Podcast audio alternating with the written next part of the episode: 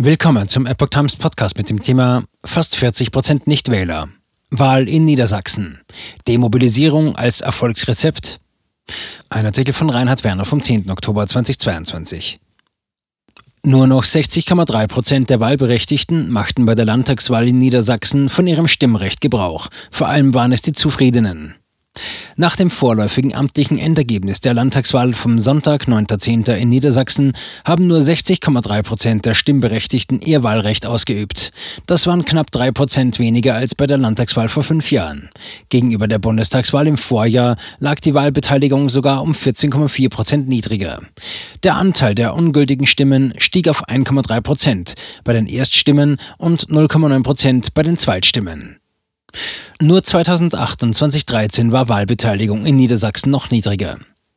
Es war nicht die niedrigste Wahlbeteiligung aller Zeiten bei Landtagswahlen in dem Flächenland. In den Jahren 2008 und 2013 war sie mit 57,1 Prozent bzw. 59,4 Prozent noch geringer. Allerdings wirkt die geringe Mobilisierung vor allem vor dem Hintergrund der aktuellen Krisensituation überraschend. Immerhin wird diese, Wahlanalysen zufolge, mittlerweile noch als deutlich gravierender wahrgenommen als zum Zeitpunkt der Landtagswahlen in Schleswig-Holstein und NRW. Im Jahr 2017 hatten noch 80 Prozent der Wahlbeteiligten in Niedersachsen die allgemeine wirtschaftliche Lage im Land als gut eingeschätzt. Am gestrigen Wahltag waren es laut Infratest die MAP nur noch 44 Prozent. Allerdings schätzten 60 Prozent der grünen Wähler ihre Lage als gut ein, gegenüber 17 Prozent der Wähler der AfD. Der Anteil der Wähler, die der Überzeugung sind, in Deutschland gehe es im Großen und Ganzen gerecht zu, sank seit 2017 von 60 auf 43 Prozent. Die gegenteilige Einschätzung vertreten 51 gegenüber zuvor 35 Prozent. Unzufriedenheit kommt auch im Westen an. Zudem kommt mittlerweile die Unzufriedenheit mit der Realität der Demokratie in Deutschland auch im Westen an. Zwar sind in Niedersachsen immer noch 59 Prozent damit zufrieden, wie die Demokratie in Deutschland funktioniert. Das sind allerdings 13 Prozent weniger als noch 2017. Demgegenüber ist der Anteil der Unzufriedenen von 28 auf 39 Prozent angestiegen. Besonders zufrieden mit der Demokratie in Deutschland sind die Wähler der Grünen, 86 Prozent. Unter jenen der SPD sind es immerhin noch 80 Prozent. Demgegenüber sind es nur noch 66 Prozent der Unionswähler, 55 Prozent von jenen der FDP und 16 Prozent der AfD-Wähler. Von diesen äußern hingegen 83 Prozent die Demokratie in Deutschland sei defizitär.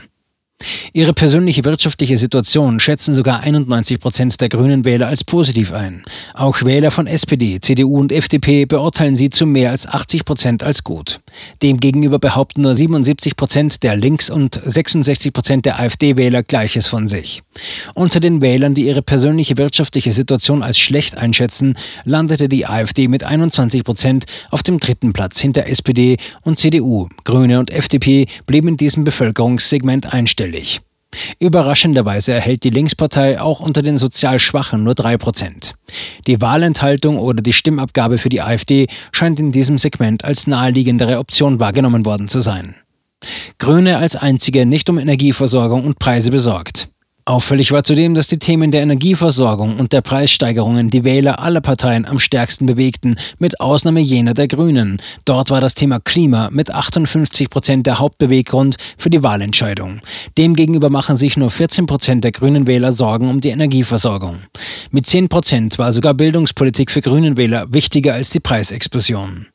Hingegen erzielte die AfD mit 10,9 Prozent das viertbeste Ergebnis, das eine Rechtsaußenpartei seit 1945 im Land erzielen konnte. In den Jahren 1947, 1955 und 1959 kam die deutsche Partei DP auf 17,9 bzw. jeweils 12,4 Prozent. Im Jahr 1951, wo die DP gemeinsam mit der CDU antrat, kam die später verbotene Sozialistische Reichspartei SRP auf 11 Prozent der Zweitstimmen. Später konnte keine Partei rechts der Union mehr landesweit ein zweistelliges Ergebnis erzielen. Zwischen 1970 und 2017 schaffte es keine davon über die 5%-Hürde.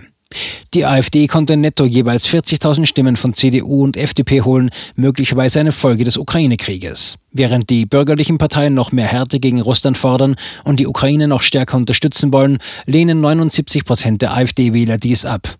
Zudem finden es 72 Prozent von ihnen richtig, dass die Partei ein Ende der Russland-Sanktionen fordert.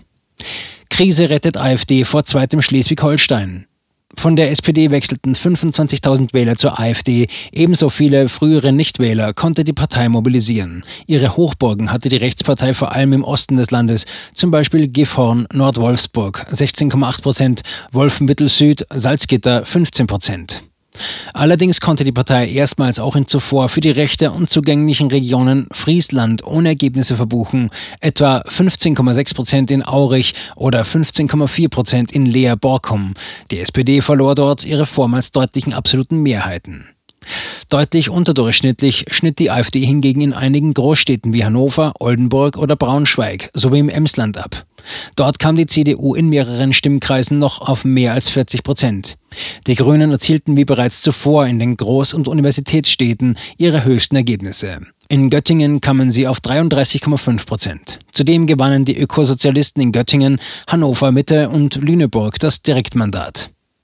Für die AfD bleibt die Steigerung um 4,7 Prozent gegenüber 2017 dennoch ein überraschender Erfolg. Die vor fünf Jahren gebildete Landtagsfraktion ist zerfallen. Der Landesverband agierte infolge erbittert geführter Flügelkämpfe am Rande der Funktionsfähigkeit. Nach der Wahlschlappe in Schleswig-Holstein war in sozialen Medien die Rede von einer Verlegenheitsliste, die man ins Rennen geschickt hatte. Auch in der Partei selbst rechneten viele nicht mit einem Wiedereinzug. Nun steht der Gifhorner Arzt Stefan Marziszewski-Dreves vor der Aufgabe, eine 18-köpfige Fraktion zusammenzuhalten. Die Landesliste umfasste nur 23 Kandidaten. In Niedersachsen endet die letzte große Koalition.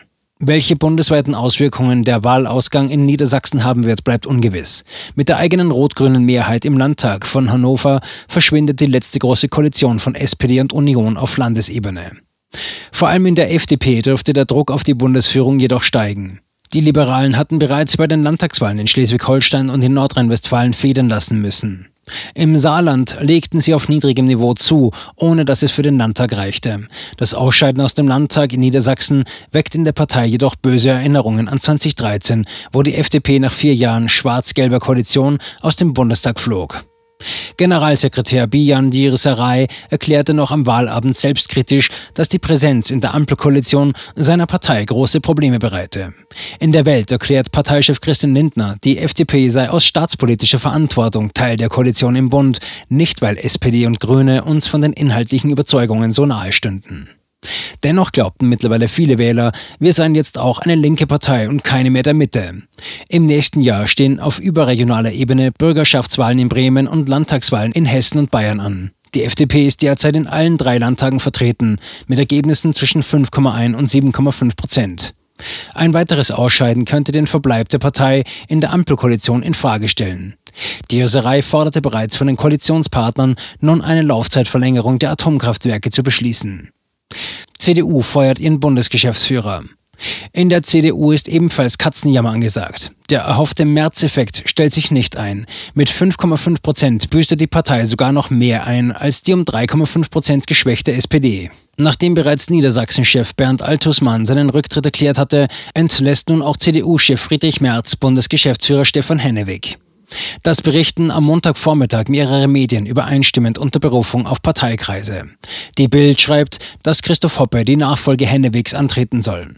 Hintergrund der Personalentscheidung sollen Fehler in den jüngsten Wahlkampagnen sein. Hennewig war seit Juli 2019 Bundesgeschäftsführer der CDU. Er war von der damaligen CDU-Chefin Annegret Kramp-Karrenbauer als Nachfolger von Klaus Schüler ernannt worden. In seiner Funktion gehörte er auch dem Bundesvorstand der Partei an. Merkel setzte Demobilisierung als bewusste Strategie ein. Jakob Heiner rechnet in einem Kommentar für die Welt damit, dass der Anteil der Nichtwähler auch bundesweit weiter steigen wird. Einer aktuellen Umfrage zufolge trauen mittlerweile 63 Prozent der Wähler keiner Partei mehr zu, die Probleme des Landes lösen zu können. Er verweist darauf, dass bereits Angela Merkel die asymmetrische Demobilisierung als Machtstrategie eingesetzt habe. Dies bedeutete in der Praxis, eine Politik zu betreiben, die wenig von der Konkurrenz unterscheidbar war und medial keinen Gegenwind auslöste. Das Kalkül war, dass die Zufriedenen Merkel und ihre Partei stärken würden, um den Status quo zu halten. Demgegenüber würden linke Parteien Probleme haben, ihr Zielpublikum zu mobilisieren, weil viele zentrale Anliegen, etwa die Energiewende, ohnehin von der CDU umgesetzt würden. In Niedersachsen holten SPD und Grüne die Zufriedenen erfolgreich an die Urne. CDU und FDP wurden hingegen kaum als Alternative wahrgenommen in einer Wählerschaft, die um Wohlstand und Frieden besorgt ist.